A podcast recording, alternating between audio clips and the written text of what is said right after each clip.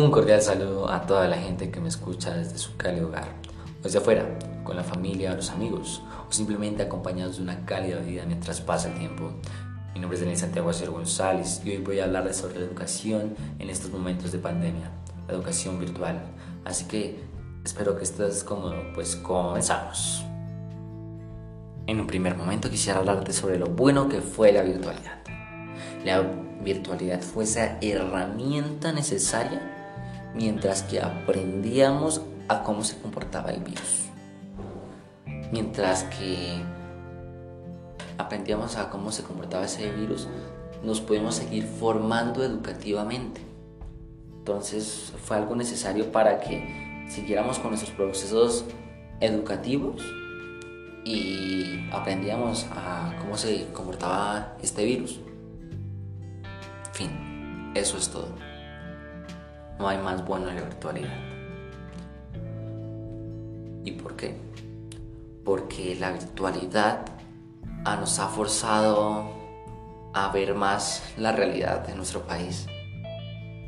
¿Cuántos casos se han registrado de violencia familiar? ¿Cuántos casos se han registrado de retiros porque ahora los jóvenes y los niños que estaban estudiando tienen que salir a trabajar porque si no se mueren de hambre?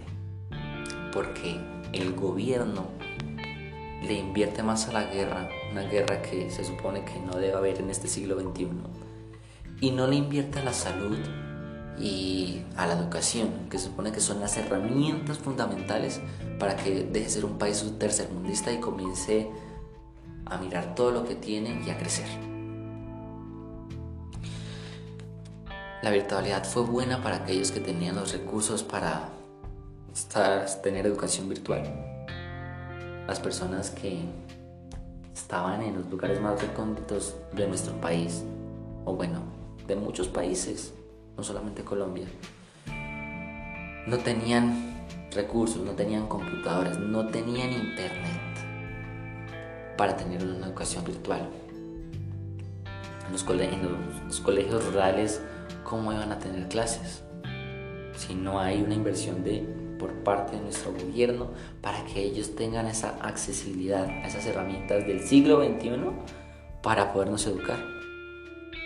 Y tenemos que recalcar que en los colegios se aprendió el 50%, y son datos oficiales, se aprendió el 50% de lo que normalmente uno aprende en su año académico. Por eso en los registros del IFE se que ha bajado. En los registros educativos universitarios. También, pues miramos cómo, no, antes de, viene esto antes de la virtualidad, cómo no se hacía en infraestructura, no se hacía en los profesores, si hubiera más inversión en los docentes, pues las clases, o sea, me refiero a que haya más docentes, hubiera pues las clases serían más personalizadas, se podría enfocar más a, a las bases que necesita una persona, un estudiante. Y también esto de la virtualidad, pues nos, nos jode, porque también como, como hay muchas realidades, vemos que también aumenta la, la violencia intrafamiliar, porque ahora como los niños tenían un escape, los jóvenes tenían un escape en, esa, en esos colegios, ahora conviven con sus agresores. Y eso es lo que ahora está empeorando. Nos está empeorando como colombianos, nos está empeorando como humanos. Pues porque ahora hay rencor, ahora hay tristeza, ahora hay odio. Por eso es mi invitación a que regresemos al colegio, que regresemos a la presencialidad. ¿Y cómo, cómo así? Pues sí, los datos oficiales dicen que ahora las, los niños son los que menos posibilidad de COVID. ¿Se acuerdan que teníamos un espacio mientras que nos educábamos y aprendíamos cómo se comportaba? Pues aprendimos que el virus se comporta como un agente en los más mayores, en las personas de tercera edad.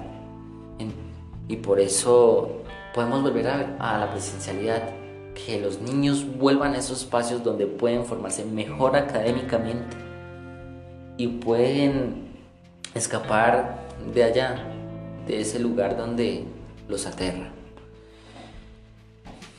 Y también es una invitación para que peleemos por nuestro país, pues porque claro, es necesario volver a la presencialidad, pero sin embargo hay que tener en cuenta que necesitamos los buenos protocolos.